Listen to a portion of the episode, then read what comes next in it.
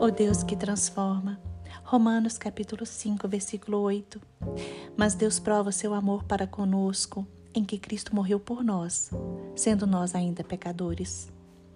Irmãos, o amor de Deus por nós é tão grande, é tão sublime, que ele estendeu seus braços para a humanidade através de seu Filho Jesus Cristo. Isaías capítulo 59, versículo 1. Eis que a mão do Senhor não está encolhida para que não possa salvar, nem agravado o seu ouvido para não poder ouvir. O pecado nos separa de Deus, mas o amor do Senhor pode transformar as nossas vidas, nos dando paz, nos dando alegria, nos dando principalmente vida eterna. Através da Sua palavra, Deus nos transforma. Romanos capítulo 1, versículo 16. Porque não me envergonho do Evangelho de Cristo, pois é o poder de Deus para a salvação de todo aquele que crê, primeiro do judeu e também do grego. O Evangelho em nossas vidas nos cura da cegueira espiritual e faz com que entendamos que o único caminho, irmãos, o único caminho é Cristo. João capítulo 14, versículo 6. Disse-lhe Jesus: eu sou o caminho e a verdade e a vida. Ninguém vem ao Pai senão por mim. A palavra do Senhor nos ajuda a encontrá-lo e assim mudamos nosso estilo de vida. A mulher pecadora Maria Madalena, da qual Jesus expulsou demônios, passou a ser uma seguidora e uma discípula dele. Zaqueu converteu-se dos seus pecados e dos seus maus caminhos e devolveu tudo o que recebera ilegalmente. Saulo foi um grande perseguidor dos cristãos. Ao encontrar-se com o Senhor, foi transformado no maior pregador da história, foi transformado em Paulo. Nós vemos que Jesus transforma nossa escuridão em luz.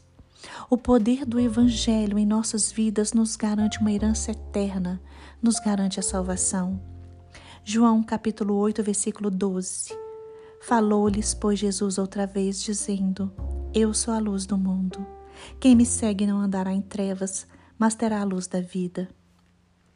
Jesus Cristo mostra através da Sua palavra qual é a realidade dos nossos pecados e nos tira das trevas, porque a Sua palavra é luz para os nossos caminhos.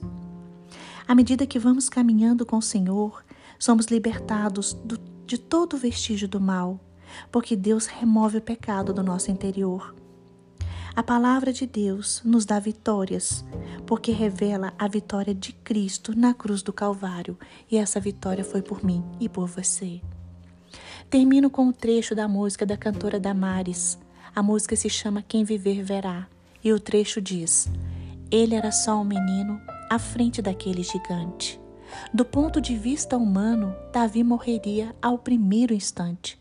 Porque na lógica do homem, o maior sempre vence o menor, e o mais fraco sempre acaba lá no pó. Quem olhava para aquele cenário dizia: está tudo perdido. O menino jamais terá chance contra esse gigante tão forte e temido. Davi desceu aquele vale, por muitos desacreditado, mas quando venceu, foi aplaudido e elogiado. Irmãos, Deus transformou Davi, um jovem garoto, em um grande vencedor. E hoje Ele pode fazer o mesmo por você e por mim, porque Deus é o mesmo ontem, hoje e sempre. Não olhe para trás, deixe Deus trabalhar no seu interior e Ele também cuidará do seu exterior. A mulher de Ló olhou para trás e se transformou em uma estátua de sal. A vontade de Deus para você e para mim é que cheguemos ao pleno conhecimento da verdade e sejamos salvos. Por isso, busque o Senhor. Tenha sua experiência individual com o Pai.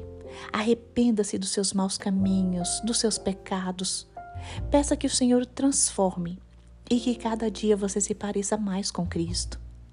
Deus tem um propósito na sua vida, como tinha na vida dos familiares de Ló. Mas a palavra do Senhor diz que a esposa de Ló teve saudades do pecado, teve saudade das coisas mundanas e olhou para trás.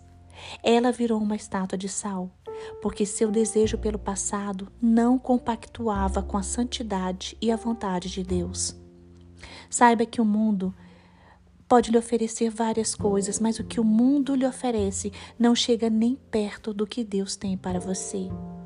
Deus tem promessas maravilhosas e eternas para você e para mim.